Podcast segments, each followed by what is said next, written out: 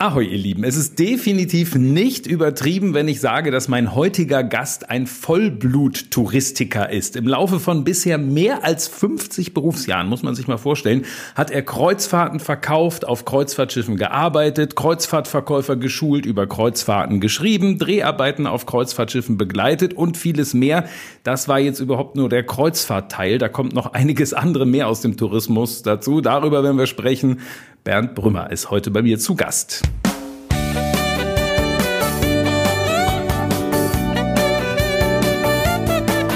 Herzlich willkommen zu Menschen, More und mehr. Und das mit mir, Matthias Mohr. Hallo Bernd. Matthias, guten Tag und äh, danke für die Einladung an diesem schönen Sommertag. Ich denke, heute ist ein guter Tag, über Kreuzfahrten zu sprechen. Ja, definitiv. Wir haben schon gehört, über 50 äh, Berufsjahre. Das ist echt der Hammer. Als wir vorher im Vorgespräch so ein bisschen die, die Station schon mal abgegangen sind, da dachte ich, Gott, das, das Vorgespräch dauert schon länger, als wir hier überhaupt Sendezeit haben. Also deswegen äh, wird das sehr, sehr spannend, wie wir das alles, äh, wie wir das alles in die Zeit packen. Aber gut, ähm, weißt du eigentlich, wo du mir das erste Mal aufgefallen bist? Das erste Mal aufgefallen? Ich dir oder ja, du ja, mir? Ja, ja, ja, ja, nee, ja, mal umgekehrt, ja. Also du, du, du bist mir aufgefallen, da war ich noch im Reisebüro Koch, da hörte ich, dass einer anfängt, auf Schiffen rumzufahren, auf eigene Kosten und auf eigene Faust, um dort äh, Schiffe zu testen, was ich sehr gut fand. Das hat mir irgendjemand erzählt aus meinem Netzwerk damals schon. Und später ah. richtig aufmerksam geworden auf dich bin ich natürlich dann auf Facebook respektive im Internet. Ja, ja, ja. Jetzt wollte ich es aber umgekehrt wissen. Wo, jetzt, das, jetzt, ist, jetzt ist schwieriger. Wo bist du mir das erste Mal aufgefallen? Da muss ich passen. Ja. Auf dem Kreuzfahrtkongress. Also, ich habe schon mal erzählt. Ja. 10. November 2011 war das. Ich ja. habe extra nochmal im Kalender nachgeguckt und das Thema war, weißt du es noch? Das kann das Thema gewesen sein, der Verkauf der Kreuzfahrten in der Zukunft. Ja, wie kann das Reisebüro mit Online-Buchungen mithalten? Richtig. Wie ist da die Kurzantwort? Die Kurzantwort ist, dass sich in dieser Zeit sehr viel verändert hat, dass das Reisebüro sehr wohl noch mithalten kann, aber nur mit einer gewissen Vorbildung und dass das Internet schon einen Großteil der Buchung übernimmt. Aber es ist doch erstaunlich, also, sage ich mal so, dass doch viele immer noch nach wie vor wirklich ins Reisebüro gehen, weil Kreuzfahrten ja doch sehr beratungsintensiv eigentlich auch ist, ne? Richtig, was auch gut ist in dem Sinne und vor allen Dingen gehen viele wieder ins Reisebüro aufgrund auch der Unsicherheit beim Reisen. Wir hatten ja die Rückholaktion etc. etc. Und da sage ich natürlich auch, liebe Leute, da seid ihr dann im Reisebüro gut aufgehoben, vor allen Dingen, wenn es irgendwo brennt, dass man euch zurückholen kann oder euch umsorgen kann. Ja, daran hat sich Gott sei Dank nichts geändert. Meine, es gibt ja einen größeren Anbieter, der hat sogar, kann man ja ruhig sagen, mein Schiff, die haben die Telefone abgeschaltet seit letztem Jahr. Ne? Da kannst du nicht mehr anrufen dann jetzt als Kunde. Also wenn du da online gebucht hast und, und das ist ja doch, ich weiß es ja, viele haben ja doch das Bedürfnis, nochmal irgendwie mit einem Menschen zu sprechen und nicht nur eine E-Mail äh, Richtig. Und äh, ich denke auch oder mh, hm, ich bin sicher sogar, dass bei in Anführungsstrichen aufwendigen Kreuzfahrten, drei Wochen Karibik mit Anreise, mit Vorübernachtung, mit Nachübernachtung, äh, das Reisebüro gefragt ist bei einem günstigen Angebot einer großen deutschen Reederei, ein Schnäppchen sozusagen, da greift der Kunde dann schnell schon mal zur Maus und klickt und bucht, weil wir hier von drei oder vier Tagen äh, sprechen, wo nichts großartig Schlimmes passieren kann. Genau, aber da reden wir dann wirklich für, für Reisen, die dann vielleicht mal ein Tausender, 1500, 2000, aber es gibt ja nun auch Reisen genauso für, hast du eine Ahnung, was, was, was mal die teuerste Reise war, die du mal so einem Kunden so verkauft hast, die teuerste Kreuzfahrt? Ja, das ist noch in D-Mark-Zeiten gewesen. Ich hatte auf einer Messe eine Kundin, eine Zahnärztin, hat sie mir gesagt, und sie möchte jetzt gerne reisen. Mit ihren Kindern würde sie sich nicht verstehen und sie will lieber ihr Geld verreisen. Problem, sie fliegt nicht. Und um es kurz zu machen, wir haben uns dann lange zusammengesetzt. Ich habe äh, in Bremen angerufen, bin nochmal die Route durchgegangen und die Frau ist tatsächlich, was damals sehr ungewöhnlich war, wir gehen jetzt mal in das Jahr 1994, 95 zurück, in Genua eingestiegen und in Genua auch wieder ausgestiegen und hat, glaube ich, wenn ich mich richtig erinnere, weil es auch eine Einzelkabine war, um die 100.000 Mark bezahlt. Ja. Und war, das muss ich dazu sagen, an die gute Frau Dr. Braun. Den Namen werde ich nicht vergessen, denn sie war nachher der Engel der Besatzung, wenn Zahnprobleme auftraten. Sie hat an Bord immer geholfen und ich habe sie zwischendurch, wenn ich an Bord war, auch immer wieder getroffen war. Aber es waren ungefähr 100.000 Mark. Ja, das ist ja mal ein guter Punkt, ne? weil einen Zahnarzt gibt es ja an, an Bord nicht. Ne? Ich glaube, die Ärzte, die haben so ein bisschen so eine Grundausbildung, dass sie dir da mal ein Schmerzmittel oder was geben ja. können. Aber wobei ihren Bohrer wird sie jetzt auch nicht mitgehabt Nein, haben. den hatte sie nicht mit, aber auf den Schiffen damals schon, heute natürlich noch mehr, mhm. ist dieses Equipment schon vorhanden. Und wir haben ja durchaus, ich habe Schiffsärzte oder Ärztinnen kennengelernt oder Ärzte als Gynäkologen, die natürlich eine ärztliche Ausbildung, Allgemeinbildung haben, aber im Notfall dann doch nicht alles können. Und deswegen wird ja auch an Bord jedes Schiffes der berühmte Ärzte-Cocktail gemacht zur Begrüßung, wo alle Ärzte, die sich präsentieren möchten oder sagen möchten, viele sind ja im Ruhestand, wir können hier helfen, ich habe die Spezialausbildung als was weiß ich. Ja, ja, was ja, was ja ganz sinnvoll ist. Ja. Ähm, wenn wir jetzt nochmal sprechen, gerade nochmal über den Verkauf von Kreuzfahrten, kann man das schon sagen, dass Kreuzfahrt wirklich ein, ein, kompliziertes Produkt ist? Vielleicht ist manches vielleicht auch zu kompliziert, so was man da alles bedenken muss mit Getränkepaket und ist, na gut, ist noch kompliziert. Ja, kom kompliziert ja, kann man so sagen. Ich würde es, äh, Matthias, sagen, es ist sehr vielfältig geworden. Wenn ich mal zurückgehe in meine Zeit, das hört sich uralt an, ich weiß das, aber da war es halt so, man buchte eine Kreuzfahrt, die Landausflüge wurden bezahlt, die Getränke wurden an Bord bezahlt und sagen wir, die An- und Abreise war mit drin. Heute gibt es ja unendlich viele äh, äh, Variationen. Natürlich hatten wir damals auch die Kategorie Außen- und Innenkabinen. Klar, die gab es, glaube zehn Stück insgesamt auf der Europa. Aber mittlerweile ist ja so ein breites Band gestreut von Angeboten im Paket, im Halbpaket, im Semipaket, im Komplettpaket, im Vorbuchungspaket und so weiter und so fort. Da summt einem manchmal der Kopf und man denkt, na, habe ich jetzt alles richtig gemacht? Ja, man kommt auch kaum eigentlich hinterher. Ne? Vor allem, wenn man dann so sich vorstellt, so einem Reisebüro, dann ist da der Expedient, der ja dann möglicherweise auch in vielen Reisebüros nicht nur Kreuzfahrten verkauft. Ne? Und dann soll der so die ganzen Details dann so Richtig. wissen. Ne? Und teilweise gibt es ja noch äh, viele, viele Änderungen und Neuerungen täglich. Wobei, das muss ich auch sagen, das habe selbst ich in meiner aktiven Zeit noch mitbekommen, dass sich viele Leute auch im Internet informieren. Das war damals auch ein Gesprächsthema auf dem Kreuzfahrtenkongress und manchmal schlauer sind als der Reisebüromann, der dort sitzt. Das ist nicht böse gemeint. Der kann diese ganzen Unmengen an Infos, die er neben vielen anderen Dingen braucht, gar nicht aufnehmen. Insoweit ist das Internet da ein guter Schub, ein guter Weg, um ins Reisebüro zu gehen und sagen, hier, lieber Kollege am Counter, das und das ist das. Das hätte ich gerne. Das ist, glaube ich, es ist einfach völlig irre, was du heute da an Informationen bekommst. Ja. Ne? Und in Facebook-Gruppen und so, was da dann diskutiert wird. Und äh, das ist ja wirklich, oder ich kriege ja auch manchmal Anfragen, was war jetzt gerade die Anfrage? Ich habe es schon wieder verdrängt, weil ich da hätte ich, na gut, da ging es darum, da wollten welche eine Mein-Schiff-Reise machen. Oh, kann man denn, kann ein dreijähriges Kind die Balkontür öffnen? Das war eine Frage. Ja. Denke ich so, ja, wahrscheinlich nicht. Nein, da ist, glaube ich, auch so irgend so ein Ding da, was man da und, und das waren so Fragen, ach so genau, dann ging es darum, wenn Sie ins Spezialitätenrestaurant gehen, müsste denn das Kind da dann den vollen Preis oder so. Da denke ich, meine Güte, die Leute haben alle schon Fragen vorher. Es gibt eine Unmenge von Fragen. Ich wundere mich selbst, ich nenne jetzt auch mal einen Namen hier, weil ich bin nicht in dieser Gruppe, aber ich äh, lese es und nehme daran teil, weil Freunde von mir da drin sind. Selbst auf dem zurzeit, glaube ich, immer noch weltbesten Schiff der Europa 2 gibt es ein Forum, dort tauchen manchmal Fragen auf. Äh, ja, da fällt mir dann auch nichts mehr ein. Es scheint irgendwie so ein bisschen so, dass äh, die Leute wollen sich, glaube ich, nicht mehr so gerne überraschen lassen.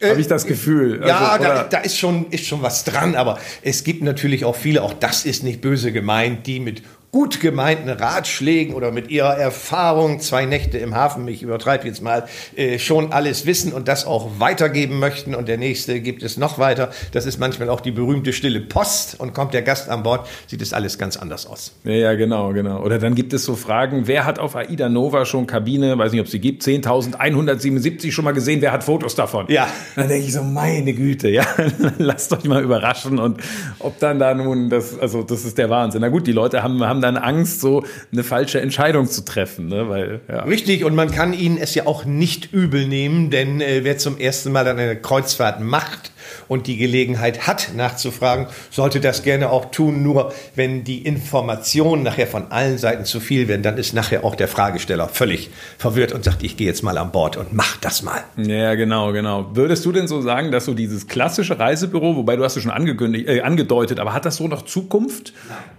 Das klassische Reisebüro in dem Sinne äh, hat keine Zukunft mehr. Reisebüros werden, wie viele andere äh, Gewerke, Betriebe, Unternehmungen in Deutschland nach Corona natürlich ihr Recht haben, weiter zu existieren. Das werden sie auch tun aber in abgespeckter Form. Und es ist ja schon in Deutschland leider, muss ich sagen, ein stilles Reisebüro sterben. Selbst wenn man hier in Hamburg mal schaut, und ich schaue ab und zu noch mal, das wird ja auch nicht bekannt gegeben, da ist dann kein Reisebüro mehr. Und äh, ohne jetzt einen Namen zu nennen, du kannst das später gerne tun, als ich mein Reisebüro verlassen habe, um in den Ruhestand zu gehen, waren wir 27 Leute. Ich habe gerade gestern noch mal auf die Website geschaut, jetzt sind es noch 16 und mhm. davon ist die Hälfte in Teilzeit. Mhm. Um deine Frage abschließend zu beantworten, das klassische Reisebüro, das breit aufgestellt ist mit jeder kleinen Reise bis hin zur Weltreise, mit Flugreisen, mit Bahnreisen, mit was immer es gibt, wird so nicht existieren können. Sie müssen sich spezialisieren auf eine gewisse Art der Reisen. Es können nur Kreuzfahrten sein, es können nur hochwertige Reisen sein, es können Expeditionsreisen sein, es können zwei, drei Dinge zusammengepackt werden, aber dieses Sammelsurium, das wird es nicht mehr geben und vor allen Dingen, wenn wir auf den größten deutschen Reiseveranstalter gucken, der zieht sich ja auch zurecht und proklamiert für sich, bitte, wir wollen hier digital, wir brauchen euch da draußen für unsere Pauschalreise nach Mallorca nicht. Stimmt, das hört man immer, ne, dass ja. die TUI da, oh, mit Plattform und ja. dies und das und die, die sind da relativ aggressiv, sage ich mal, das wie ist, sie das so voran. ist von Herrn Jusen, der ja aus dem digitalen Vertrieb von Vodafone gekommen ist. Das ist ein großes Anliegen von ihm, den Vertrieb digital zu machen. Mit aller Macht und mit aller Gewalt. Ja, also insofern, so dann gibt's ja so, so eine Entwicklung, teilweise nehmen jetzt Reisebüros so Beratungsgebühren. Ja. Ist das so ein sinnvoller ja. Schritt? Ein ganz klares Ja, Matthias. Das habe ich schon vor zehn Jahren proklamiert, weil es das A in der Schweiz schon lange gibt und B, weil wir es oft, ich habe dann ja, muss ich fairerweise sagen, zum Schluss nur noch sehr hochwertig verkauft, hatte ja meine Kollegen, die das gemacht haben vorne, aber dass eben sehr oft Leute sich haben beraten lassen, teilweise über eine Stunde, egal, und wenn es nicht nur Kreuzfahrten waren, aber jetzt nenne ich auch mal einen Namen oder was viele wissen, haben gesagt, danke für die Beratung, sind zu ihrer Bank gegangen, haben dort gebucht, weil sie dort je nach Kontostand oder wie immer das gerechnet wurde oder nach Kontoinhaber, was man an Gebühren bezahlte, bis zu 10 Prozent bekam. Ja, das ist natürlich. Und das ist sehr oft passiert, nicht nur bei uns, was ich wirklich live erlebt habe. Oder viele, äh, äh die auch von Reisebüro zu Reisebüro geeilt sind. Damals gab es ja auch noch Last Minute, um noch für 3,50 Euro billiger nach Mallorca zu fliegen. Und letztendlich dann, wenn sie fünf Reisebüros durch hatten, zum Flughafen gefahren sind, weil es dort noch 7,50 Euro günstiger war, die Buchung. Also ich bin ein Befürworter ganz, ganz klar von Beratungsgebühren, die natürlich, wenn gebucht wird, mit dem Reisepreis verrechnet wird. Ganz klare Sache. Ja, ja, ja. Ähm, jetzt bist du auch so ein bisschen involviert gewesen in etwas, was es so, ich glaube, seit den 90er Jahren, da gibt es auch so Reisevertrieb so im Fernsehen, ne? Also ja. so bei Sonnenklar TV. Ich wundere mich dann mal, dass ich dann denke, Mensch, ist es wirklich so, dass Leute, die gucken dazu und dann rufen sie an und buchen? Ja. Ich bin da ja reingestolpert in diese äh, Sonnenklarreisen. Äh, damals über Umwege, die dann aber sehr schnell zunächst nach Ludwigsburg ins Studio geführt haben. Und äh, man brauchte dort einen, Reisen verkauft wurden dort schon, aber man brauchte einen, der sich in Seereisen auskennt. Und da hatten sie niemand. Sie hatten zwar die Moderatoren, die ein breites Feld abdecken können, aber so richtig nicht. Und jetzt kommt, was ich gelernt habe bei diesem Fernsehverkauf, das Entscheidende. Der Kunde, der dich im Fernseher sieht, der muss dir vertrauen. Zu 100 Prozent. Und du darfst nichts erzählen, was nicht stimmt. Und du musst auch mal sagen, dass es auf diesem Schiff hier und da an Ecke 4 und an Bug 5 auch mal klemmt. Und dass einige Kabinen nicht so sind, wie sie sein sollten. Dafür aber der Preis gut ist. Dafür ist der Kunde dankbar. Denn in dem Moment, wo die Sendung läuft, ruft er meistens ja direkt im Callcenter an, nicht im Studio und bucht seine Reise. Und das habe ich gelernt. Ich habe später sogar, haben viele Kunden dann, weil eingeblendet wurde, Bernd Brümmer, Reisebüro Koch, die haben angerufen und haben gesagt, Herr Brümmer, wenn Sie da sind, wir vertrauen Ihnen. Und das ist der Erfolg der Fernsehverkäufe. Und ich muss auch fairerweise sagen, ich habe im Bekanntenkreis einige, die über Sonnenklar TV schon ewig buchen, auch Pauschalreisen, eine Städtereise und nie enttäuscht worden sind. Das kann sich Fernsehen nicht leisten. Ja, ja, ja, spannend auf jeden Fall. Ich war ja jetzt auf dich gekommen hier für diesen Podcast, weil ich auf der Suche war nach jemandem unter meinen Followern. Also habe ich ja gefragt, so Mensch, wer war denn dabei auf der allerersten AIDA-Reise oder wie auch immer man das definieren äh, will, ob das jetzt da vielleicht Kurzreisen zu Beginn oder, oder Jungfernfahrt oder was Reise war. Und die einen oder anderen haben sich gemeldet, äh, der eine oder andere hat sich gemeldet und hat eben gesagt, so ja, ich war dann relativ schnell dabei. Aber du hast gesagt, Mensch, du hast mir geschrieben und so, so ja, Mensch, ich war auf der ersten Reise, da dachte ich, Mensch, Bernd, das, wo ich ja weiß, kann auch gut erzählen, dachte ich, er ist ja prädestiniert. Also allererste AIDA-Reise im Juni 96. Was war das damals für eine Route? Oder? Norden oder Mittelmeer, ich weiß es nicht. Ich glaube, es war, ging ab Mallorca, glaube ich. Mallorca, glaube ich, ab bis Mallorca, Mittelmeer. Denn ich muss dazu sagen, ich war ja damals äh, äh, sehr aktiv als Verkaufsleiter bei Hapag-Lloyd Kreuzfahrten für die Europa 5 im Luxusbereich. Und meine damalige Freundin, äh, die war Leiterin eines Reisebüros in Hannover und die sagte mir irgendwann, du Bernd, da gibt's was Neues, AIDA, da haben wir eine Einladung, da kannst du auch mitkommen. Und dann habe ich gesagt, dann komme ich natürlich mit und habe dann nach dieser Reise, genau, ab Mallorca war das, äh, auch noch drei oder vier andere Reisen gemacht. Es war, berichtige mich bitte, aber ich denke, sie geht jetzt weg, die AIDA Cara. Genau. Die heutige. Ja. Damals Ja, ja, hieß sie ja nur AIDA. Genau. CS AIDA. CS Clubschiff AIDA. Viele gesagt haben, was ist denn ein Clubschiff? Ja. Ja, ja, ja, ja, ja, ja, ja, genau. Du, wo, äh, wie war da damals so der, der, dein erster Eindruck, als du da an Bord bist? Weil ich meine, gut, wir sprechen später noch drüber, aber du bist ja nun auf der damaligen Europa gewesen. Das ist ja nun ein Luxussegment. Und jetzt kommt man dahin und das hatte ja gar nicht den Anspruch, ach, nicht, nicht ansatzweise den Anspruch, irgendwie Nein, sowas in der Art zu da muss ich auch sagen, Gott sei Dank nicht. Äh, wenn man aber gedacht hat, jetzt bei den ersten Reisen, wir gehen jetzt, wie weit zurück? 25 Jahre. So, dann gehen wir auch mal zurück, da war ich 43. Wenn man gedacht hat, dort sind jetzt nur junge Leute an Bord. Pustekuchen waren es auch nicht, weil es ja auch noch zu Anfang relativ teuer war und weil die jungen Leute, fangen wir mal bei 30 an, äh, äh, immer noch ihren äh, klassischen Cluburlaub machten oder durch die Welt trennten, mit Kreuzfahrten ja im Prinzip nichts am Hut hatten. Also selbst für mich auf der Reise habe ich auch gesagt, Mensch, also für so ein tolles Schiff ähm, müssten ja mehr jüngere Leute da sein. Waren zu Anfang, aber nicht. Nee, nee, das, das war dann eher so der Wunschvater des Gedanken, ne, Richtig. was man gerne hätte und was man real aber bekommen hat. Real hat man dann die Leute bekommen, die irgendwie schon mit Kreuzfahrten möglicherweise vielleicht zu tun hatten Ja. oder aber oder oder aber nicht, denen das vielleicht sonst bisher zu teuer war oder oder oder wie auch immer. Also äh, und da gab es dann, erinnerst du dich, ob es da noch schon so Dinge wie Clubtanz oder so? Also Ja, ja, ja, ich erinnere mich, also ich habe dort nie mit getanzt. Ich war auch schon in vielen Robinson-Clubs. Das war nie so meins, die Tanzerei, aber das gab es auf der Bühne, das wurde gemacht. Es gab Animation an Deck, aber richtig. Und äh, äh, es war alles äh, recht offen.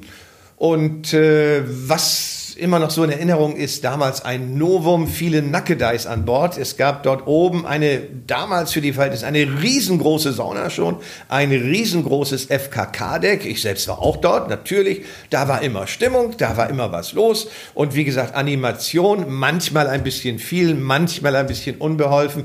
Manchmal bin ich sogar selbst darauf reingefallen, das habe ich immer bewundert. Sie hatten dann zu Anfang Heute würde man sagen, so Stand-up-Artists, äh, musst du dir vorstellen, Matthias, da kam dann während der Essenszeit ein Elektriker mit seinem Gehilfe, weil irgendwo etwas ausgebessert wurde. Und die haben sich sowas von blöde angestellt, dass dann der Obersteward kam und gesagt hat, sie sollen jetzt hier verschwinden, die Leute möchten in Ruhe essen. Und man hat erst nach einer halben Stunde gemerkt, dass das überhaupt keine Handwerker waren, sondern eine Anleitung. Das war schon toll. Das war schon gut. Sowas habe ich da so 2004, erinnere ich mich, da habe ich das dann auch noch erlebt. Ja. Aber das, da gab es sowas auch noch. Aber das ist dann, dann sukzessive, denke ich, verschwunden. Ne? So Ja, dieses, ja. was gar nicht, wie sich das nennt. Das ist ja nicht Stand-up, ist ja so Situationskomödie. Situation. Irgendwie so? Ich weiß nicht. Ja, Aber ja, ja. toll genau. gemacht. Ja, ja, toll gemacht. ich habe die immer bewundert oder plötzlich tauchte dort ein Fahrstuhlführer auf. Und Ja, genau, das war wirklich. Jetzt ist ja heute so dieses alles, was AIDA ausmacht. Ich meine, das erste Schiff hatte auch schon den Kussmund ja, drauf. Weißt du, ob da so diese Auslaufmusik, das ist ja für viele was, weißt du das, ob das am Anfang schon da. ich glaube nicht. Ich kann mich nicht dran erinnern, muss ich fair Ja, weil das wäre ja was gewesen, was ja tendenziell eher unüblich überhaupt Ja. auch war, Auslaufmelodien oder? Also äh, äh, was Sie jetzt haben dort von, von, von Enya, natürlich nicht, nein. Also ich kann mich wirklich nicht dran erinnern, ich kann mich aber wiederum sehr gut, wie gesagt, es ist 25 Jahre jetzt zum Beispiel an den legendären Cruise-Direktor äh, äh, erinnern. An Ernie Nölle. An Ernie Nölle, der ja auch dort ins kalte Wasser geschmissen wurde, aus einem Club kam, wie viele andere auch. Und da sind wir bei dem Thema Club, Tanz, Animation, alles, vieles locker aus dem Bauch raus, was gut war. Wenn die ihre Besprechung hatten an der Bar, gab's Espresso, ich trinke ja auch gerade ein. Und man winkte, setz dich mal dazu. Und äh, also das war alles völlig entspannt. Trotzdem es damals auch schon harte Arbeit war. Aber eine Auslaufmelodie damals, ich glaube, nicht. ah ja, okay, das müsste man nochmal, Da müsste klären. man mal ein paar Kollegen fragen oder mal Ja, ja, ja. ob es da was gab. Weil das sind so, kanntest du sowas von anderen Schiffen, Auslaufmelodien? Nein. Ah, Das heißt ja, aber jetzt kommt wirklich Old Fashioned. Als damals die Europa, der Heimathafen war, Bremerhaven, zu Nordlandreisen auslief oder auch als Übersegler rüberging, da spielte eine Kapelle, eine Blaskapelle an Bord und eine Kapelle an Land und immer im Wechsel. Und dann lief das Schiff so ganz langsam aus. Also diese Auslaufmusik, die gab es damals schon. Live, heute undenkbar. Was natürlich damals bei AIDA auch ungewöhnlich war, das Essenskonzept, ne? dass man da nun ans Buffet Ja. nur, nur rennen muss und, und aber Das hat, hat- ja durchaus auch seine Vorzüge. Das ne? hat seine Vorzüge gehabt, das hat gut funktioniert und äh, da waren ja auch, die haben einen besonderen Namen, die sie heute noch haben, die habe ich auch zum ersten Mal gesehen, wo Messer und Gabel ja, diese auf dem Tisch. auf dem diese Tisch. Ständer, ja, ja. diese Ständer, wo alles dran hing und man konnte sich das holen und es gab den Wein und ich war ja auch noch relativ jung und da schmeckte der Wein auch noch gut und es gab Bier und es war fröhlich und es war alles okay und am Buffet haben sich, wenn ich das so richtig in Erinnerung habe, auch alle damals schon recht gut benommen. Das war okay. Ja, ja, und, und wichtiger Punkt natürlich auch für eine Kreuzfahrt, du konntest kleidungsmäßig eigentlich mehr oder weniger dann anziehen, was du willst. Ne?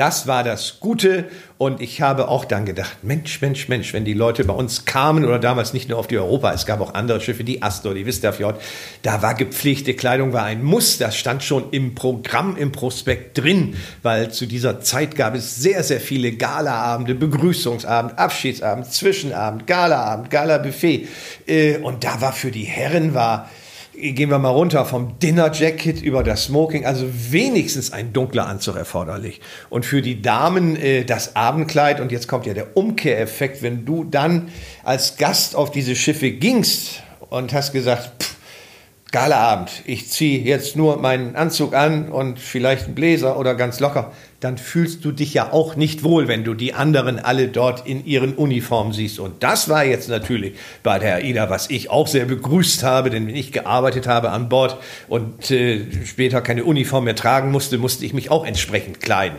Und da war das natürlich alles sehr locker und alles sehr entspannt, aber immer noch, fairerweise muss ich dazu sagen, waren damals auch die Leute dort gut gekleidet. Ich will jetzt keinem an den Karren fahren, aber wenn ich heute auf einige Schiffe gehe und die Leute dort zum Buffet gehen, da wundere ich mich manchmal, wie man sich anziehen kann, wenn man essen geht. Das war damals alles okay. Mhm, stimmt, manche haben da irgendwie nicht mehr so Nee. das Gespür dafür, ne, was nötig ist und, und Also wir wollen das jetzt hier nicht weiter erörtern, aber ich muss nicht unbedingt im Muskelshirt, nachdem ich drei Stunden eingeölt in der Sonne gelegen habe, ans Buffet gehen und mich dort bedienen. Da vergeht mir dann auch der Appetit. Ja, ja, klar. Aber es war natürlich so, ähm, dieses AIDA-Produkt hat sich ja dann äh, eigentlich auch weiterentwickelt. Ne? So wie man es dann in der Anfangszeit hatte, dass du sagst, da der Clubdirektor macht da den Bauchklatscher im Pool sozusagen. Ja, also ich war ja. nicht, aber so stelle ich es mir vor. Ja, ja, ja. Das, das gab es. es. Es hat sich weiterentwickelt, aber es war nicht der Brüller. Es kam nicht richtig an. Weil viele konnten mit Clubschiff nichts anfangen. Ich weiß noch, Kollegen von mir, doch meine Freundin, die ja Reisebüroleiterin war, die hat dann ihren Kunden auch gesagt, sie machen doch sonst immer Cluburlaub im Robinson. War damals. Das war wer Cluburlaub im Robinson machen konnte, der hatte Geld, der Oh stellte ja. was dar. Nicht sind heute, glaube ich, noch Ich, relativ ich, teuer. ich, ich wollte gerade sagen, das gilt auch heute noch. Gilt auch heute das ist noch. schon so, dass man denkt, so, Ja. huch, also, ja. Und Club Aldiana äh, wollen wir auch noch nennen. Äh, und habe gesagt, dann machen Sie doch mal eine Kreuzfahrt. Und damals war ja Kreuzfahrt eigentlich für eine elitäre Gruppe war das. Und die haben gesagt, nein, machen wir nicht. Und äh, das kann man heute ja auch sagen, nach 25 Jahren. Und auf den ersten Reisen tummelten sich, ich will jetzt mal hochrechnen, aber sicherlich zu 60 Prozent Reiseverkäufer mit Begleitperson. Für einen natürlich ausgewiesenen Sonderpreis. ja, ja, ja. Und dann gab es eine Zeit, ich weiß jetzt nicht, ob es nach ein oder nach zwei Jahren war, wo man feststellte, und ich war ja immer noch bei Hapag-Lloyd Kreuzfahrt, das funktioniert so nicht. Schaffen wir das? So Fast wie Frau Merkel jetzt. Schaffen wir das? ja, ja, ja. Und dann hat man noch von Seiten, ich glaube, damals war das auch der Herr Rahe, den gibt es ja heute noch, äh, viel Geld in die Hand genommen, hat damals, glaube ich, auch den Richard Vogel geholt, den ich äh, vom Namen nur kannte, nicht persönlich, und hat nochmal gesagt, wir versuchen das jetzt nochmal mit aller Kraft, volle Fahrt voraus, und dann hat es geklappt. Und wenn man dann sieht, wo wir heute sind, hat es sich gelohnt. Aber man war kurz davor, dieses CS, dieses Clubschiff, einzustampfen, weil der deutsche Reisende damit zu Anfang nicht sehr viel anfangen konnte. Jetzt sprechen wir ja von 1996, von den Anfängen äh, von, von AIDA. Wie musste man sich denn da eigentlich allgemein den deutschen Kreuzfahrtmarkt ungefähr vorstellen? Weil heute, heute ist relativ klar, du hast AIDA, mein Schiff, du hast äh, ja Phoenix und dann, dann, was weiß ich, MSC, Costa, dann, dann so. Das ist irgendwie alles, äh, ja, man, man hat so die Vorstellung, das muss ja eigentlich schon alles immer gewesen, so, gewesen zu sein, aber war natürlich 96 noch komplett anders. Wie war das ungefähr? War komplett anders. Also ich will jetzt nicht alle Schiffe aufzählen, aber es gab halt die Europa, es gab äh, äh, einige Schiffe von Costa, es gab äh, äh, die Vistafjord, ein sehr gutes Schiff damals, es gab die Astor, die Astoria, es gab einige Schiffe, Neckermann, Russenschiffe, ja, das war schon da, aber entscheidend ist, dass in den Reisebüros, ich war ja auch in vielen anderen, habe sie später betreut, wo heute jeder alles verkauft und im Prinzip, wenn du in ein Reisebüro gehst und setzt dich an irgendeinen Counter, der dort dir gegenüber sitzt, kann dir auch eine Kreuzfahrt verkaufen. Waren in den Reisebüros, ich habe maximal ein oder zwei altgediente Damen in der Regel weit über die 50 hinaus, die Kreuzfahrten verkauft. Nur die machten das.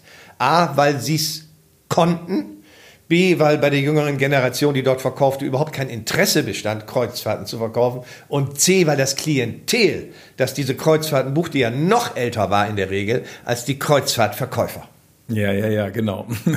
Also es war eine, ein deutlich anderer Markt äh, Ganz Mitte, anderer Mitte, Mitte der 90er Ganz Jahre. anderer Markt. Jetzt, wenn wir nun sehen, wie das Ganze so, so gewachsen ist und dann sicherlich noch einmal mit einer Beschleunigung, ich sag mal so, in den letzten fünf Jahren, ist dir das manchmal vielleicht auch unheimlich äh, gewesen, wie sich so entwickelt hat?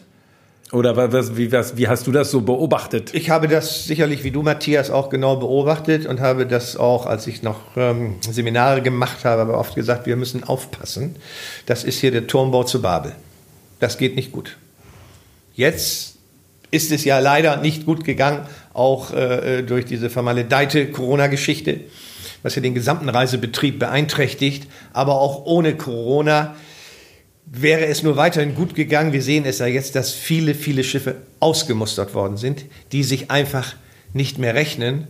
Und man jetzt ja schon wieder sagt, diese ganz großen Schiffe mit 6000, jetzt ist ja noch ein Schiff, das hat die Schwesig getauft, habe ich gerade gestern gesehen, auch nochmal ausgegangen, die Crystal, genau. Oder dies eine Schiff für die Chinesen mit 10.000 Gästen. Der Spuk wird vorbei sein. Es betrifft ja nicht nur das Schiff, es betrifft ja auch, und das wird uns lange nach Corona noch begleiten, das gesamte Landprogramm. Das kommt ja dazu. Es wird sicherlich sobald nicht möglich sein, mit 10.000 Leuten wieder in Dubrovnik einzufallen mit einem Schiff. Und wenn dort drei andere liegen.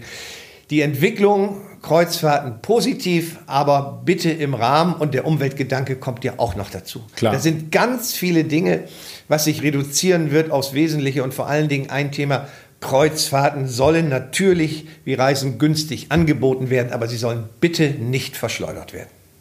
Und da sieht man, dass das gerade im Moment den Anbietern nicht so einfach fällt, äh, damit mit guten Preisen da in den Markt zu gehen. Also für den, für den Konsumenten kann man natürlich sagen, ist immer super. Natürlich. Ne? Aber ich sehe es natürlich auch immer so ein bisschen, ich sehe es wirklich aus, aus, äh, aus mehreren, mehreren Gesichtspunkten. Und grundsätzlich finde ich es jetzt auch nicht gut, wenn da, äh, jetzt kann man dann hier bei Konkabine All-Inclusive 5,99 die Woche jetzt im Juli. Das ist ja ein Preisniveau, wo man.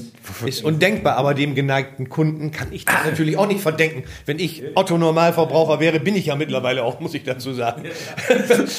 Ausgenommen nach die paar Berichte, die ich schreibe oder noch schreiben werde, äh, ist das für mich genauso. Die, die Vorteile als äh, Reisebüromann habe ich schon lange nicht mehr. Also da könnte ich auch sagen, Bernd, das buchst du jetzt. Es ist ja okay und ich weiß ja sogar, dass eine Balkonkabine auf TUI, mein Schiff, völlig Super. in Ordnung ist. Super, na klar. Kann man dem Kunden nicht verdenken. Nur wie gesagt, die Reedereien müssen aufpassen, dass sie es sich nicht kaputt machen, das, das, das Geschäft. Ja, also das insofern wird das spannend, wie so die nächsten Jahre weitergehen. Also wenn man jetzt also mal guckt, wie es sich von 96 bis heute entwickelt hat, und äh, ja, wie, wie wird es sich so dann die nächsten, die nächsten 25 Jahre entwickeln? Ist schwer zu sagen. Ne? Ich meine, gut, du hast viele Schiffe, die klein und vielleicht etwas ja. ineffizient sind.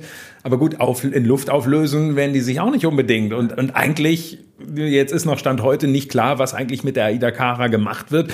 Normalerweise wärst du jetzt nach 25 Jahren noch nicht auf die Idee gekommen, die irgendwie abzuwracken. Ne? Ein gutes Schiff kann gute 35 Jahre bei guter Pflege und einige sogar, jetzt zum Beispiel die Albatros wäre, glaube ich, in diesem Jahr 50 Jahre alt geworden. Ja. Natürlich auch, ich habe ja meine Weltreise drauf gemacht, ja. mit kleinen Ecken, Macken und Kanten, aber für 50 Jahre völlig in Ordnung. Weltreise ist ja für viele so der Traum. War das, war das die einzige Weltreise, die du mal gemacht hast? Das Weil war die erste Weltreise und auch die einzige, aber es soll äh, nicht die letzte bleiben.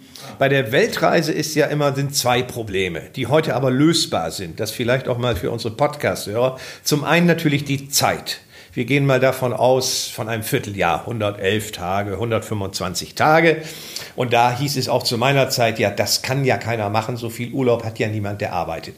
Richtig. Deswegen habe ich meine Weltreise auch gemacht, gleich nach meiner Pensionierung, was der richtige Schritt war, wo viele gesagt haben, Bernd, du bist doch noch fit und das kannst du machen zu deinem 70. Ich habe gesagt, nein, das mache ich jetzt, war die richtige Entscheidung. Vom Preis her sind Weltreisen mittlerweile auch erschwinglich. Ich spreche jetzt von Doppelkabinen. Einzelkabine wird teurer. Und jetzt kommt das Entscheidende in der heutigen modernen neuen Arbeitswelt. Können viele ja Urlaub ansparen, Urlaub ansammeln, ein Sabbatjahr machen, eine Auszeit nehmen. Da gibt es ja, ich höre das von Freunden, die deutlich jünger sind äh, als ich, dass man das durchaus machen kann. Also ist eine Weltreise, wie man vielleicht vor zehn Jahren noch gedacht, nur für Rentner, nur für alte Leute. Das ist vom Tisch. Und wer das machen möchte und es irgendwie hinbekommt und mit Partner reisen kann, für den ist es auch erschwinglich. Das ist ein sehr interessanter Punkt, den du da ansprichst. Genau. Ich bin ja auf einem winzigen Teilabschnitt nur letztes Jahr auf der Atania gewesen von äh, Kapstadt nach Mauritius und das war ja auch eine laufende Weltreise. Und die, die ich da kennengelernt habe, zum Beispiel, mit denen ich dann näher zu tun hatte, die waren eigentlich alle also wir reden, wir im Wesentlichen von ein paar hier aus Hamburg, die haben sich ja beurlauben lassen, wie auch immer. Also ja. die waren jetzt, die werden jetzt auch in den nächsten fünf Jahren, denke ich, in Rente gehen oder was. Aber ähm, und und dann eine, mit der sie sich da angefreundet hatten, die auch, die hatte sich da so ein so ein Jahr da äh, äh, freigenommen sozusagen. Und die war jetzt auch noch nicht, also die war schon auch um die 60, aber aber jetzt noch nicht äh, jetzt noch nicht so um die 80 eben, ne? Was ja eigentlich eigentlich total sinnvoll ist, eben nicht zu warten, so nach dem Motto ja, also, also. Wer, es, wer den Wunsch hat, das zu tun. Es war für mich, äh, war mir klar, wenn du aufhörst, aktiv zu arbeiten, dann machst du das. Aus zwei Gründen. Zum einen nochmal viele Stationen anzufahren, wo ich als junger Reiseleiter war. Südsee zum Beispiel. Australien nochmal, Neuseeland. Zum anderen waren sogar auf dieser Weltreise einige Stationen dazwischen, wo ich noch nicht war. Und wie gesagt, wenn man die Möglichkeit hat und es auch wieder, ich nenne das mal, lohnenswerte Weltreisen gibt. Im Moment ist es ja auch schwierig. Das betrifft nicht die Schiffe, Matthias. Du weißt, es betrifft die Landgänge, Anlaufhäfen, die gestrichen werden, die vielleicht während der Reise gestrichen werden, etc., etc. Wenn das mal alles wieder auf den Punkt gebracht ist, äh, dann sollte der, der diesen Wunschtraum hat, diesen Wunschtraum sich erfüllen. Es ist herrlich, einmal die Welt kennenzulernen. Im Moment fällt es einem so ein bisschen schwer vorzustellen, wann das wieder planbar tatsächlich möglich ist. Ne? Also wenn wir jetzt, ich meine, was haben wir jetzt? Wir haben jetzt Ende Juni. Also, dass da jetzt schon klassisch starten viele ja so im Dezember oder so das äh, fällt mir schwer, mir das vorzustellen noch in diesem Jahr. Ne? Aber hm. das denke ich auch nicht, denn ich hatte geplant mit Phoenix, darf ich sagen, mhm. die machen ja mit ihren Schiffen sehr viele Weltreisen. Ja. Äh, viele Reedereien machen ja auch keine, muss man ja auch dazu ja. sagen. Äh, tolles Programm, nur das ist natürlich auch gestorben da wäre ich gerne noch mal mitgefahren. Äh, ich bin dann ja an Bord auch immer noch ein bisschen aktiv. Ich kann es nicht lassen. Aber weil zwei Dinge bei dieser Weltreise, die mir noch fehlen, nämlich ähm, Hawaii und Japan dabei gewesen wäre. Äh, aber nur wie gesagt, die Reise findet natürlich auch nicht statt oder so wäre, nicht statt. Oder mit welchem Schiff wäre es gewesen? Ich muss jetzt selbst, ich glaube die Atania oder die Amadea. Eins ah, ja, eins von beiden. Ja, ja, okay, okay. Okay, ja, aber das ist wirklich was. Also deswegen, ähm, das ist, wenn, wenn jetzt, ich glaube, AIDA kommt jetzt mit der Weltreise, die beginnt 2000, äh, Oktober 2022. Ja.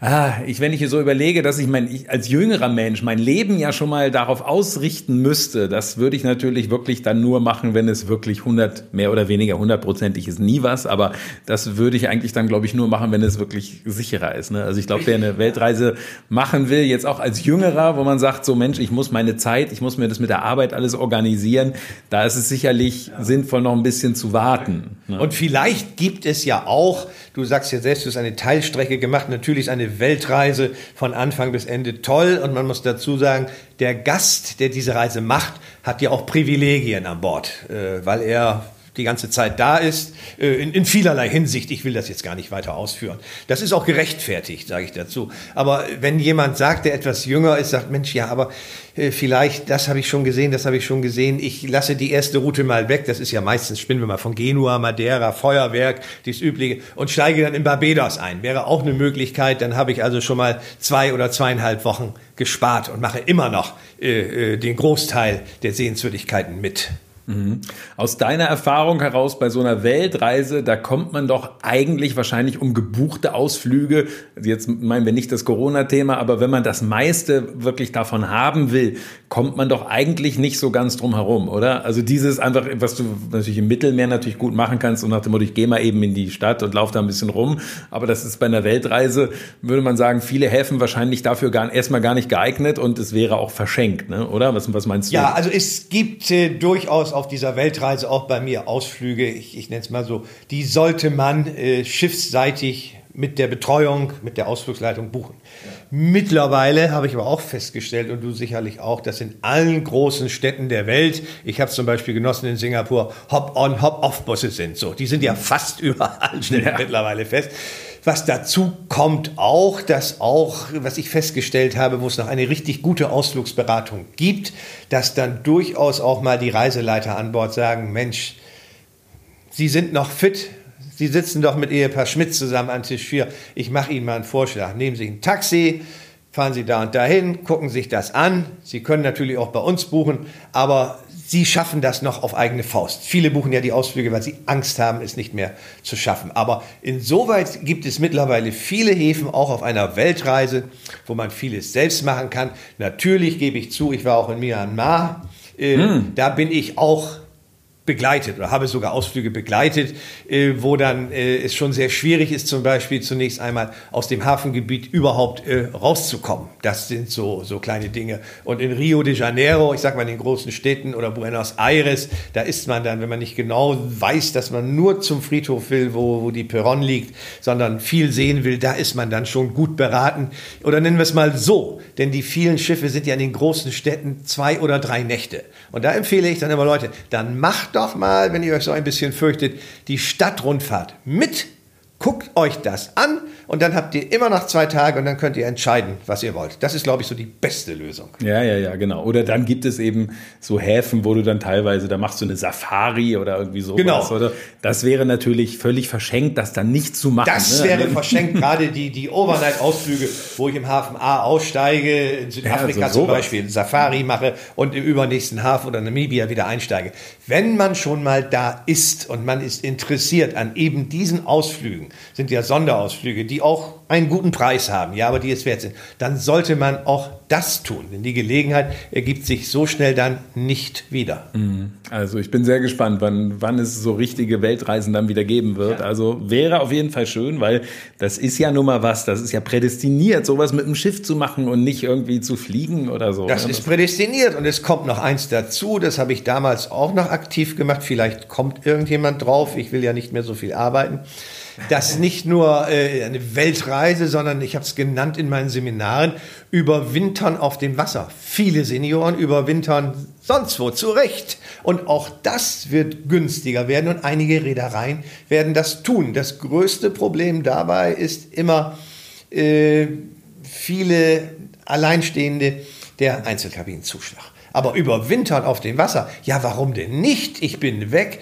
ich spare die Heizkosten, ich spare die Stromkosten, ich habe meine Verpflegung, vielleicht kann ich sogar meine Wohnung untervermieten. Ja. So, und wenn ich das mal alles rechne, dass ich heute teilweise in einer guten Kabine, egal welches Schiff, sagen wir, aber mit zwei Personen bitte, nicht Einzelbelegung, schon für einen Tagessatz von 110 Euro pro Person reisen kann ja, das ist doch toll. Ja, klar, mit, mit Vollpension. aber, Du, aber du hast das mitbekommen, dass es schon so ein bisschen so die Ideen jetzt gibt. Ne? Also es hatte AIDA, nennt das ja die große Winterpause. Ja, ja, ja. also das geht im Grunde schon. Vielleicht sollte ich doch wieder einsteigen. Ja, ja, ja. ja ich habe das, wie gesagt, bei meinen Seminaren, den, den Reisebüros immer vor. Verkauft ja, es mal so. Das, ja. Verkauft es mal so über Wintern auf dem Wasser. Ja, ja, das ist schon. Und, und es gab ja letztes Jahr von TUI Cruises, das konnten sie dann nicht machen, also jetzt schon im Corona-Winter. Die wollten ja von, von Deutschland aus in die Karibik fahren mhm. und wieder zurück. Da hat sich nur dann in Deutschland kein Hafen gefunden. Ob das nun mit der Karibik da alles möglich gewesen wäre, weiß ich jetzt auch nicht. Aber äh, und dieses Jahr AIDA fährt mit der, ich glaube mit der Sol zweimal hintereinander, nennen sie das große Winterpause, ja. jeweils 40 Tage denke ich so, ach ja, so. Oder auch, auch Phoenix, die sind ja logischerweise jetzt auch so ein bisschen am Überlegen, oder die sind schon die ganze Zeit nicht nur ein bisschen am Überlegen, sondern sehr intensiv am Überlegen, was die natürlich machen, weil die natürlich dadurch, dass die ja in der Regel richtige Kreuzfahrten anbieten und nicht nur im Kreis fahren. Und die haben dann auch gesagt, na ja, warum, wenn, also Kanaren, schön und gut, aber wir können ja eigentlich sowas machen, dass, dass die Leute dann bei uns dann da von Bremerhaven dann auf ja. die Kanaren fahren und so, ne? Also man wird da, man wird da relativ erfinderisch. Das ist eine gute Sache das ist ja dieses praktisch, könnte man nennen, wie, wie Home Cruising. Mhm. Ich finde es toll und die Gäste finden es auch toll aus vielerlei Gründen. Viele sind es heute leid zu fliegen, mhm. nicht wegen der Fliegerei und das andere lassen wir jetzt auch mal weg im Moment, was die Kurzstrecken betrifft. Da bin ich mhm. übrigens auch der Meinung, da kann man durchaus mit der Bahn fahren. Aber wir wissen ja selbst, Matthias, allein für ältere Leute, der Weg zum Flughafen, bevor ich beim Check-in bin und so weiter, das ist für viele schon eine Herausforderung. Das Fliegen nicht. So. Und wenn ich dieses Homecruising mache, dann kann ich mit dem Bus gerne nach Bremerhaven fahren. Ich kann Gepäck mitnehmen, so viel ich möchte. Äh, toll. Also ich sage mal so, die Faszination oder die Liebe des Fliegens, das hat sich mir noch nicht so, zumindest nicht als Economy-Class-Passagier, das hat sich mir, mir, bislang nicht erschlossen. Ne? Also ich war ja in, in Portugal neulich, in Porto, und ich habe normalerweise vertrete ich die Auffassung, wenn ich einen Direktflug habe, ist es mir relativ egal, welche Airline es ist. So, sprich, ich bin da jetzt also nach Porto geflogen mit Ryanair. Es war allerdings so, dass ich dann dachte, es ist nur für Masochisten erträglich. Es ist so, du hast dieses Personal und so. So, also das muss dann alles schnell gehen und hektisch und so. Also dann, dann denkt man so an die Lufthansa, wo dann da so eine mit 50er Purserin ist und, und die, die da so, also das ist eine ganz andere, eine ganz andere Situation. Ne? Aber, aber gut, das, das Fliegen, das Fliegen ist nochmal ein Thema für sich. Das ist ein Thema für sich. für, eine, für eine andere Großes Folge. Thema für sich. Ja. Für eine andere Folge. Deswegen, guck mal, jetzt, jetzt haben wir dieses, was wir im Vorgespräch also so ein bisschen gesprochen haben, dann, dann den Weg, da wollen wir natürlich auch so ein bisschen sprechen im Tourismus. Den, den haben wir jetzt äh, bislang ja immer nur angerissen. Wir haben schon so ein paar Stichworte gehört, Reisebüro Koch, MS Europa. Wenn wir mal hören, wie es so losgegangen ist, du hast mal eine Ausbildung gemacht, das nannte sich äh, Ende der 60er Jahre auf, als Schiffsausrüster. Das hat zwar schon was mit Schiffen zu tun, aber jetzt mit, mit Tourismus noch nicht. Wie, wie, wie kam dann da der Sprung zum Tourismus? Richtig, also der Schiffsausrüster Ausrüster war ja der war die Ocean Comfort Company von 1910, ja. da, so wurde dort auch gearbeitet. Nein, ganz toll. Eine Tochtergesellschaft vom Norddeutschen Lloyd. Dort habe ich mit 17 angefangen, meine Lehre zu machen. Jetzt werden sich vielleicht die etwas Älteren fragen, wieso klappt das alles so? Weil damals in der Zeit gab es sogenannte Kurzschuljahre. Da wurden aus zwei Schuljahren wurde eins gemacht. Daran erinnere ich mich so dunkel. Und deswegen ging das alles sehr schnell. Aber das nur by the way. So. Und wir haben ja damals als Schiffsausrüster die Schiffe vom Norddeutschen Lloyd in Bremen und die Schiffe der Hapag hier in Hamburg äh, gehabt. Mhm. Das heißt, beliefert mhm. haben wir in der Regel aber hauptsächlich die Schiffe des Norddeutschen Lloyd. Denn der Norddeutsche Lloyd und die Hapag waren sich spinnefeind. So, das waren die Frachtschiffe, das habe ich gelernt. Aber zu der Zeit gab es auch drei Schiffe, die auch Kreuzfahrten machten. Die zum einen immer noch als Auswandererschiffe fuhren, nämlich die Bremen, die Berlin und auch die Europa, die etwas später kam, die im Winter aber, und das war ja die Idee von unserem guten Herrn Ballim, wir sind ja bei ihm hier um die Ecke, 1892. Die im, genau, die im Winter dann anfing, Kreuzfahrten zu machen. Und auch dort habe ich praktisch meine erste Begegnung mit diesen Kreuzfahrtschiffen gehabt, als ganz junger Kerl, als Lehrling, weil ich nämlich dafür zuständig war, wenn die Schiffe in Bremerhaven war, den Bordshop zu beliefern mit dem, was bestellt worden ist. Also das gab es damals auch schon. Richtige Boutiquen an Bord, richtig groß. Heute würde keine Reederei mehr so viel Platz dafür hergeben. Ach so, tatsächlich. Und äh, was wir auch noch hatten damals, unverzichtbar, ich weiß gar nicht, das kannst du vielleicht noch mal kurz beantworten, das wird sicherlich auch weniger, die Bordfotografen. Das war was. Die hatten ein riesiges Labor und all diese Dinge. Ich sag mal, von der Stecknadel äh, übers Kondom wirklich bis hin zu Modellkleidung, äh, äh, allen möglichen. Das haben wir geliefert. Das wurde auch, auch benötigt. Und äh, so bin ich halt mit dem Kreuzfahrtgeschäft ohne mitzufahren, muss man dazu sagen, äh, äh, bekannt gemacht worden. Denn das kam mit dem Mitfahren, das kam dann erst später, als du dann nämlich äh, ja, ins, ins Reisebüro ja. gewechselt bist. Ne? Wie, wie kam das? Also, weil das ist ja doch, ich meine, so von so einem Job da in, im Logistikbereich, sage ich mal, ist ja so naheliegend jetzt nicht. Nee, das ist es nicht. Aber ähm, es sind wohl immer Wege, die, die man macht. Heute ist es ja so bei den jüngeren Leuten, je mehr Betriebe, Abteilungen, Firmen ich durchlaufen habe, desto besser meine Vita. In meiner Zeit war es im Prinzip umgekehrt. Man bleibt dort, wo man gelernt hat. Aber ich habe gedacht, nun hast du das gemacht nach zweieinhalb Jahre, Entschuldigung, zweieinhalb Jahre Lehre. Ich war einer der ersten in Deutschland, bin ich stolz darauf, der seine Lehre um ein halbes Jahr verkürzt hat. Ah. Mit großem Gegenwehr damals von der Firma. Aber ich habe es geschafft. So, und dann habe ich gesagt, in der Nachbarschaft waren äh, Bananenschiffe, die fand ich toll. Und da kannte ich auch einen, weil wir die auch beliefert haben. Und der hat gesagt, Mensch, mach doch mal hier Bananendisponent. War toll, habe ich zweieinhalb Jahre gemacht, mit Kühlfrachtern gearbeitet. Und dann, weil es Schichtdienst war im Hafen, der auf der einen Seite toll war, aber doch an die Substanz geht, mit drei Schichten rund um die Uhr, damals auch schon früh, spät und Nacht, samstags und Sonntag wurde gut bezahlt, äh, war eine Anzeige in der Zeitung, in der Nordsee-Zeitung Bremerhaven, das Hapag-Lloyd Reisebüro sucht jemanden, der ein bisschen kommunikativ ist, der Englisch kann, der Schreibmaschine schreiben kann, Vorkenntnisse als Reiseverkehrskaufmann, so hieß es damals nicht erforderlich. Da habe ich dann ganz frech hingeschrieben und die haben mich genommen. Ja, und was man damals dann so gemacht hat, das fand ich auch interessant, weil ähm, das war mir jetzt auch gar nicht so klar. Eine große Geschichte waren damals so Sonderzugreisen. Ja, das war eine große Geschichte. Die Deutschen fuhren nämlich, was sie heute im Übrigen auch noch tun, nur anders, nach Bayern. Das Urlaubsland Nummer eins in Deutschland, Bayern, äh, nämlich nach Ruhrpolding. Kannst du noch gut aussprechen. Nach Mittenwald, nach Bodenmais oder nach Österreich, nach Meierhofen, nach Fulpmis. Und das wurde mit Sonderzügen gemacht. Die haben wir geschartert von der Deutschen Bundesbahn mit Tanzwagen. Also damals, wenn man bedenkt, äh, wenn man heute die Technik sieht, was wir damals schon gemacht haben, mit Durchsagen, mit Speisewagen, in denen noch richtig gekocht wurde. Kann sich kaum vorstellen. Dann brauchte man allerdings auch, wenn man in Bremerhaven losgefahren ist, so in ungefähr zwölf Stunden war man dann in Ruhrpolding und auch da gab es, was wir heute haben bei den Schiffen, schon die klassische Begrüßungsmusik durch die Trachten- und Blaskapelle. So, und in diesen Sonderzügen sind über den Daumen immer je nach bis zu 600 Leute mitgefahren. Hin, Aufenthalt ungefähr immer zehn Tage und wieder zurück. Toll, Bombengeschäft. Ja, also, ja, super. Also du hast dann da diese Reisen unter anderem begleitet und dein Chef stellte dann irgendwann fest, so Mensch, am Mikrofon, das macht er eigentlich ganz gut, der Brümmer, ne? Oder? Ja. Weil er selber war da nicht so. Er war da nicht so und äh, im, bei Hapag-Lloyd war es so, was ich im Nachhinein oder damals auch sehr positiv empfand. Du wirst irgendwo hingestellt, man sagt dir, was du gut kannst und verlangt auch von dir, dass du es noch besser machst.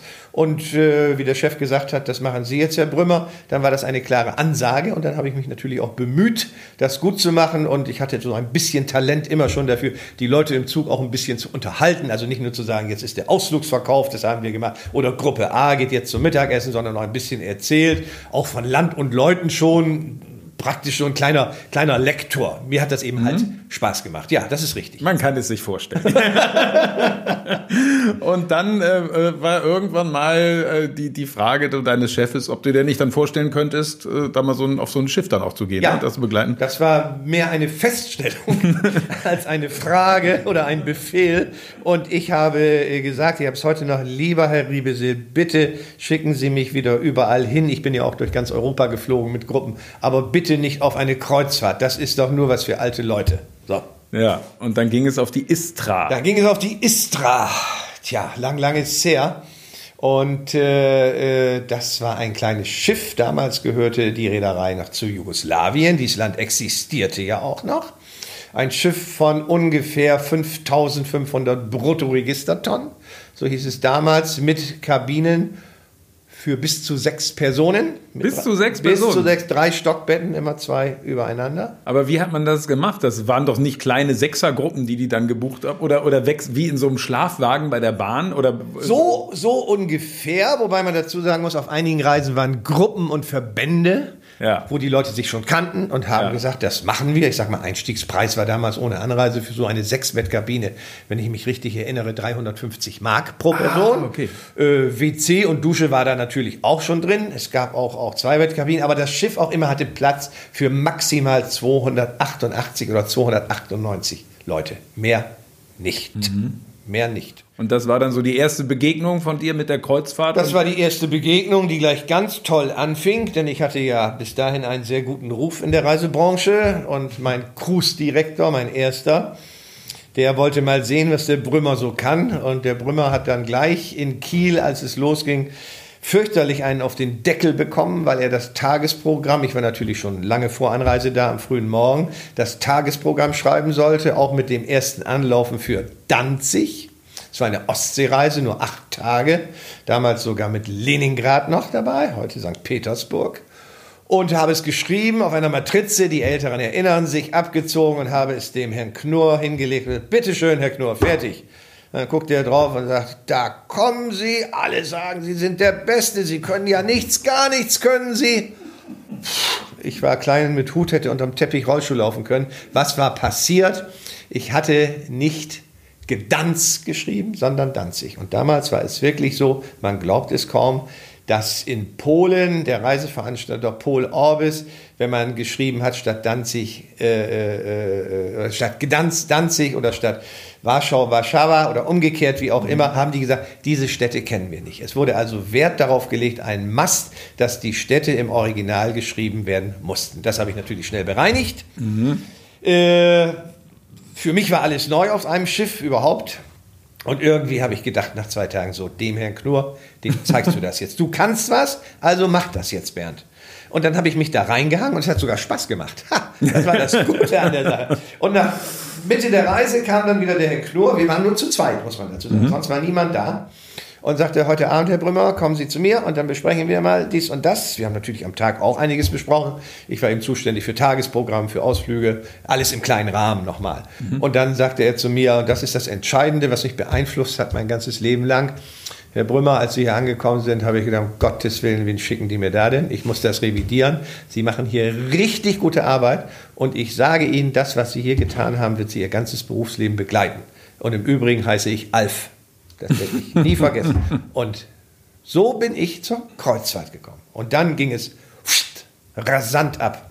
Ja, ja. Also dann, dann ging es von, von Schiff zu Schiff. Dann, Ja. was, was war das? Hapag-Lloyd Tours? Das war Hapag-Lloyd Tours, die äh, Schiffe charterten äh, von äh, Costa. Das, das, hatte also nichts zu tun mit Hapag-Lloyd, wie hieß es denn damals? Kreuzfahrten? Nee, nee, war, nee, nee, nee, Tochtergesellschaft. Ja, ja, Tochter, genau, genau. genau. Tochtergesellschaft. genau. Wobei ja. Hapag-Lloyd Tours auch durchaus mal die, die Europa äh, geschartert hat, also die ja. alte. Das war eine Tochtergesellschaft. Ja, äh, es gab ja auch Hapag-Lloyd Flug damals. Ja. Die waren in sich eigenständig, aber alles so unter einem Hut. Und du hast ja auch im Hapag-Lloyd Reisebüro in Bremerhaven gearbeitet. Also Hapag-Lloyd war, war, eine was. klangvolle Marke im das Tourismus mit vielen äh, Facetten sozusagen. Klangvolle ne? Marke. also klangvoll ist es noch, aber, ja. aber es hat nicht mehr so viele Facetten Nein, heute. Hat es nicht mehr. Und mit Top-Leuten, uns wurde damals immer vorgehalten, schon in der Berufsschule kann man erkennen, wer bei Hapag-Lloyd ist. Uh. das auch stimmte, weil wir eine, eine sehr, sehr harte Schule durchgemacht haben. Ja, ja, ja, ja, ja, genau. Und also da hast du eine ganze Menge gemacht auf unterschiedlichen gecharterten Schiffen, ja. eben Reiseleiter, Ausflugsleiter, stellvertretender Kreuzfahrtdirektor sogar.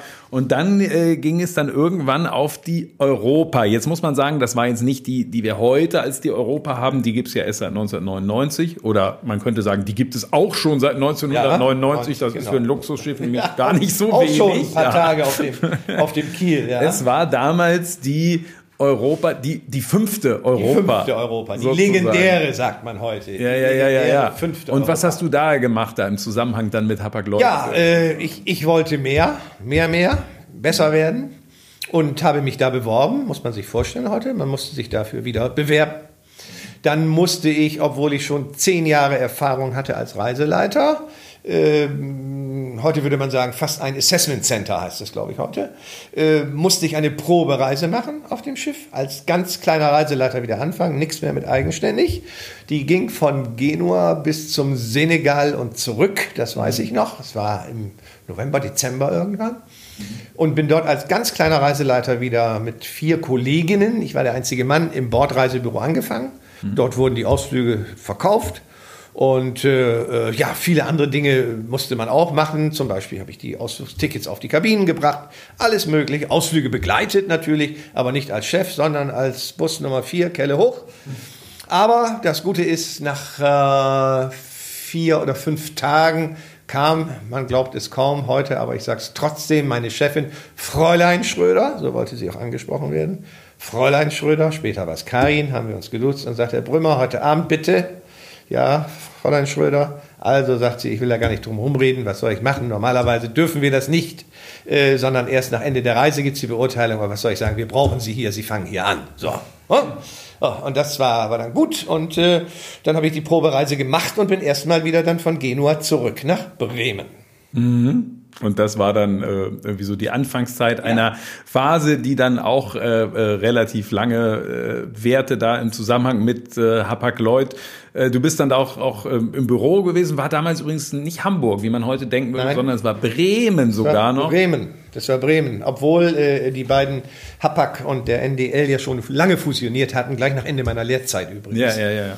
Äh, war das in Bremen, direkt am Hauptbahnhof. Dort ist heute ein großes Hotel, das Redison, und dort saß Hapag-Lloyd Kreuzfahrten, ja, mhm. mit einem großen Stab. Wir waren mit der gesamten Abteilung, also Flug, Entertainment, Kreuzfahrt, ungefähr 50 Leute dort. Mhm. 50 Leute. Und du hattest dann so eine Position, wo du eben viel auch dann da vor Ort im Büro warst, aber eben auch so sieben, acht Reisen im Jahr dann immer noch ja, machen konntest. ich bin, wurde dann wieder vom Schiff geholt als äh, Bezirksverkaufsleiter, so hieß es damals.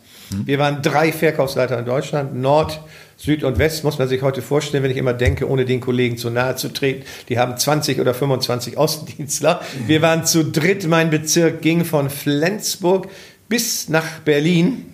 Damals gab es ja auch noch Ost- und West-Berlin. Das nur bei so weh. Es gab kein Handy, es gab keine E-Mail. Es hat aber wunderbar funktioniert und wir haben verkauft und Geld verdient ohne Ende. So. Und, äh, aber natürlich wollte ich dem Schiff äh, mehrmäßig noch treu bleiben. Und dann hat sich es so entwickelt, dass wir auch, ja, man kann durchaus sagen, Studienreisen angeboten haben für das Klientel. Und da hat man gesagt, das macht natürlich der Brümmer. Und dann bin ich vier, fünf, sechs, sieben Mal im Jahr, je nachdem, wie es passte. Denn die Lufthansa war auch unser Partner, kann man auch sagen. Und äh, weil wir nicht nur im, im Nahbereich gefahren sind, sondern auch teilweise ab Hongkong, um den Leuten was zu bieten, war ich an Bord mit ungefähr immer zwölf Leuten, nicht mehr. und äh, um unser Produkt weiterhin bekannt zu machen. Äh, dann war ich später als Repräsentant unterwegs auf einigen Reisen, auch so ein bisschen Künstlerbetreuung, natürlich mit der Cruise-Direktorin zusammen. Auch mal, was ich immer sehr toll fand als junger Mann, äh, damals gibt's heute auch noch, aber in der Regel werden elektronische Karten benutzt. Mal eben ein paar Seekarten äh, nach Miami zu fliegen, weil das Schiff dort gerade ist. Oh. Und, äh, ja, weil es nicht anders ging und äh, teilweise auch über Weihnachten. Das war dann immer so der Brümmer. Macht das und ich habe das gerne gemacht. Tatsächlich, ja gut, es gibt solche, Ja. solche, heute gibt es Firmen, die sowas aber letztlich auch machen. Also, ne, also selbst auch wenn es digital gibt, aber manchmal hast du ja noch so Dokumente, die irgendwie transportiert Ja, werden müssen ja. und da gibt es heute so Spezialkurierdienste. Aber wir waren ja, das muss man dazu sagen, was es ja heute auch in der Regel nicht mehr gibt. Uns gehörte ja das Schiff, das Personal gehörte uns, ich auch. Wir waren fest angestellt. Es war alles in einer Hand. Deutsche Flagge, ne? Bis zur Ausflaggung. Deutsche Flagge Deutscher. Flagge. Deutsche Flagge.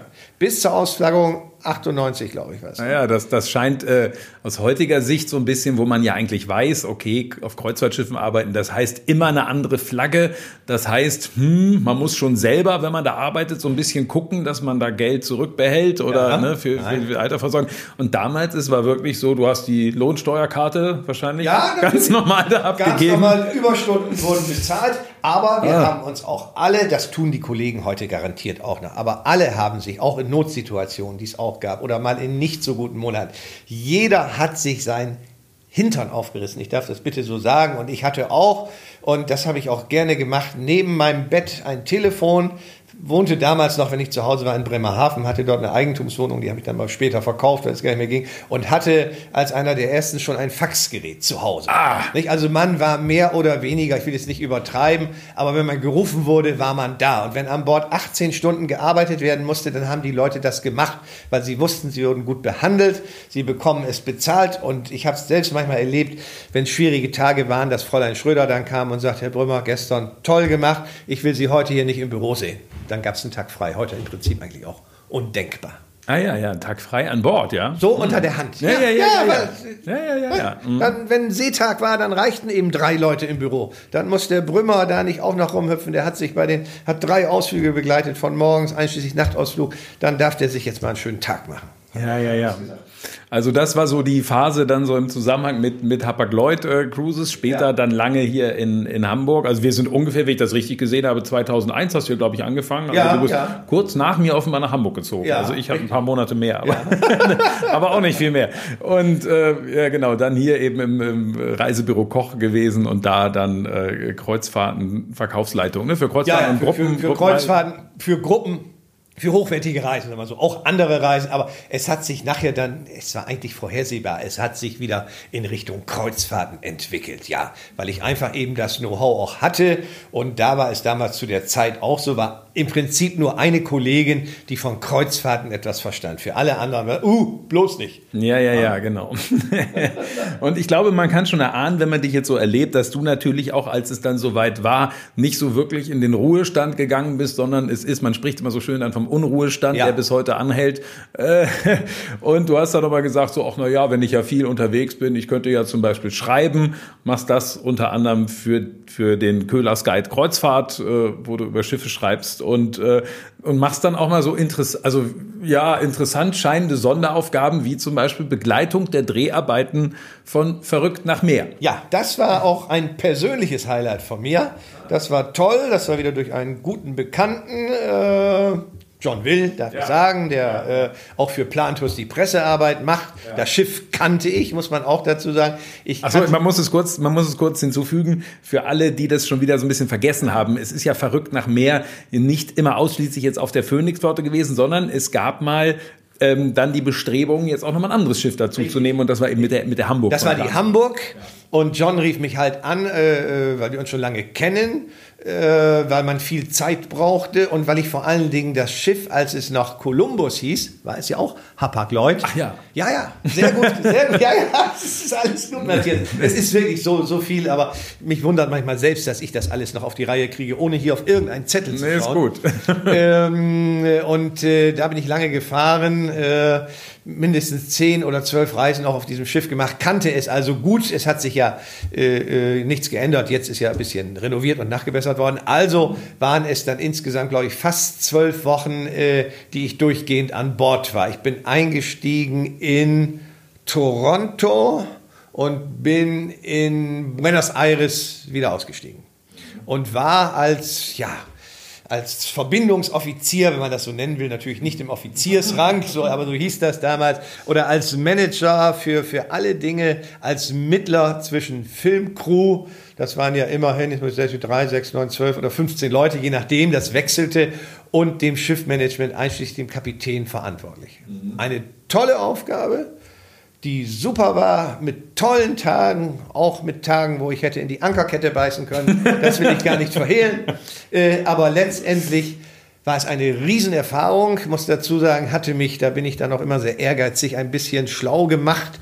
Äh, Fernsehdreharbeiten, mein Bruder ist ja oder kommt vom Fernsehen, hat das alles gemacht. Bei dem habe ich dann nochmal Nachhilfe genommen. Insoweit konnte ich auch, und einige schauten dann erstaunt, Mensch, Bernd, du bist doch dort, habe ich gelernt. Stimmt, bin mit den Leuten sehr gut zurechtgekommen. Wir haben heute noch Kontakt, teilweise. Ja. Es ist alles gut gelaufen. Leider, leider, das sage ich auch ganz offen und das ist auch bekannt, ist die Serie dann im Fernsehen nicht so gut angekommen, wie es geplant war. Das mag an vielerlei Gründen liegen. Sicherlich nicht am Schiff, nicht an der Crew, nicht an den Fernsehleuten. Irgendwie war so ein bisschen, als wir es gesehen haben, im Aufsatz würde es vielleicht heißen, Thema ein bisschen verfehlt. Ja, man hatte ja so gedacht, so man macht es ein bisschen anders, man macht es ein bisschen realistischer auch, ne? Weil, weil das muss man äh, sagen bei den Phoenix-Folgen. Ich finde, das ist alles gut gemachtes Fernsehen, aber man sieht natürlich, wenn dann der Schiffsarzt geht zusammen mit irgendwelchen Gästen zusammen auf einen Ausflug, ja. der eigentlich so gar nicht buchbar ist oder was, das ist natürlich alles äh, ausgedacht, also äh, oder extra dafür organisiert. Ne? Das ist, das ist da dahin optimiert, dass es irgendwie im Fernsehen gut aussieht und ja. ich finde, das hat auch einen, auch einen hohen Unterhaltungswert. Aber das ist natürlich eigentlich so mit der, mit der richtigen Kreuzfahrt so richtig nah ist es nicht dran. Und da hatte man nun gedacht, so, okay, man macht es ein bisschen näher. Ich glaube, man ist da weitgehend auf die Ausflüge auch gegangen, auf die ganz normalen, ne? Ja, auf die ganz, ganz normalen. Ist, ähm, wie gesagt, ich war ja immer dabei bis auf die Antarktisreise. Da brauchte ich dann mal eine Auszeit. Oh, ja, ja. habe ich aber bewusst, bewusst gemacht, weil. Äh, du musst, Matthias, muss ich dir nicht erzählen, du musst diese Arbeit musst du gut machen. Und ich hatte, da zwischendurch war nämlich auch noch, muss ich dazu sagen, als ich im Prinzip das hatte ich so vereinbart, zehn Tage Urlaub an Bord hatte, kam ein englisches Fernsehteam, die auch eine äh, Show dort machten. Äh, allerdings im positiven Sinne muss man sich vorstellen, wie ein bisschen äh, Dschungelcamp auf dem Schiff, aber an Land mit, mit hochwertigen Leuten äh, und eine hochwertige Sendung. Und dann hieß es erst, Bernd, den sagst du mal guten Tag und äh, äh, mehr ist da nicht. War aber nicht so, die habe ich dann natürlich auch noch betreut.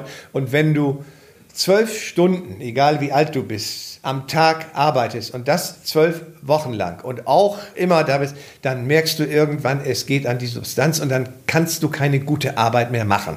Und es war sowieso eine Auszeit zwischen dem Ausstieg in Buenos Aires, weil dann die Weihnachtsreise kam. Da wurde natürlich nicht gedreht, weil die immer ausgebucht ist. Mhm. Und dann hatte ich aber im Vorwege schon mit Plantus gesprochen. Seid nicht böse, ich würde gerne mal in die Antarktis. Aber jetzt von Buenos Aires nach Hause zu fliegen, zwei Wochen später wieder nach Ushuaia zu fliegen, nachdem ich zwölf Wochen im Stück nur gearbeitet habe, ich denke, da kann ich auf der Antarktisreise keine gute Arbeit abliefern. Das war meine mhm. Entscheidung und die war auch Richtig. Mhm. Ich bin auch sehr gespannt, wann es für die Hamburg wieder losgeht. Ich glaube, jetziger Stand ist, glaube ich, so ein bisschen August. Haben Sie ja, Sie haben was ausgeschrieben. Ja, schönes Schiff. Ich äh, warte auch darauf, auch zu sehen, die, die Renovierungsarbeiten. Ja, das, äh, ja, Hamburg, genau. Die, also das ist ein wichtiger Punkt. Ein schönes Schiff.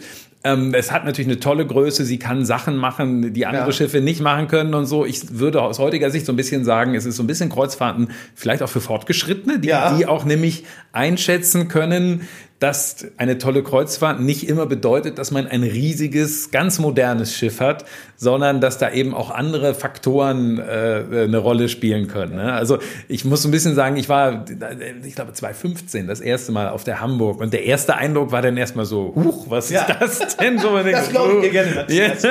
Und man denkt so, und naja gut, und bist du auch mit gewesen auf den großen Seen? Nein, nee, leider, achso, ah, nee, nee, leider da, nicht. Nee, leider, nee. leider es, nicht. Es gab ja da eine, eine Pressereise und ähm, das muss man, das war wirklich eine ganz tolle Reise. Und dann äh, da plötzlich, äh, irgendwie sieht man dann das, das Schiff, was damals eben noch nicht renoviert war, äh, oder nicht in dem Maße renoviert war, das sieht man dann mit, mit ganz anderen Augen. Und auch dieses etwas piefige, ja, da gibt's ja so Würstchenstationen, ja, so mit Bockwurst, ja, so richtig rund, rund um die Uhr.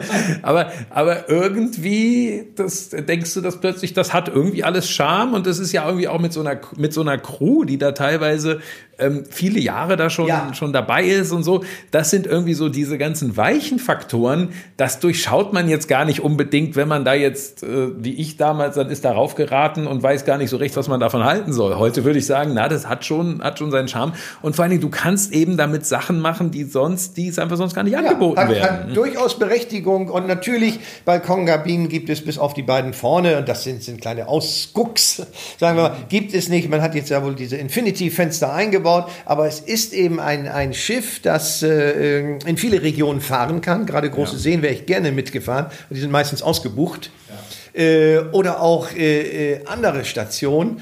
Äh, was toll ist, jetzt ist ja ein bisschen mehr äh, aufgepeppt worden, was, was die Lounge betrifft. Und man hat eine Bar draußen, was gut ist. Aber die Erfahrung, die ich dort gemacht habe, die Herzlichkeit auch der Crew, ich musste ja wirklich mit den Kapitänen, es waren zwei zusammenarbeiten, die dann gewechselt haben, habe heute noch Kapitän Igor, wir schreiben heute noch per Du äh, auf Englisch mit José, dem Hotel. Auf Englisch per Du, ja. Auf Englisch, auf Englisch per Du, auf Englisch per Du. Nein, ich, drei, vier Worte Russisch, aber das war immer so Good Morning Bernd, was sonst sind die Kapitäne ja Good Morning Mr. Brümmer, Good Morning Captain, das war Good Morning Igor. Ne? Und das waren also tolle Leute oder der Hoteldirektor José, ich hoffe, ja, es geht ihm gut aus Portugal Portugal, der so viel für uns gemacht hat, der manchmal sicherlich auch gesagt hat, Brümmer, du gehst mir auf den Zeiger, weil wir das noch wollen, der aber auch immer gesagt hat, Bernd, du machst einen guten Job und ich habe dann zum Schluss, das war für mich dann auch an Bord, muss ich ehrlich sagen, so mein großer kleiner Chef, wenn ich dann mal Zeit hatte, Landgang, habe ich gesagt, Chef,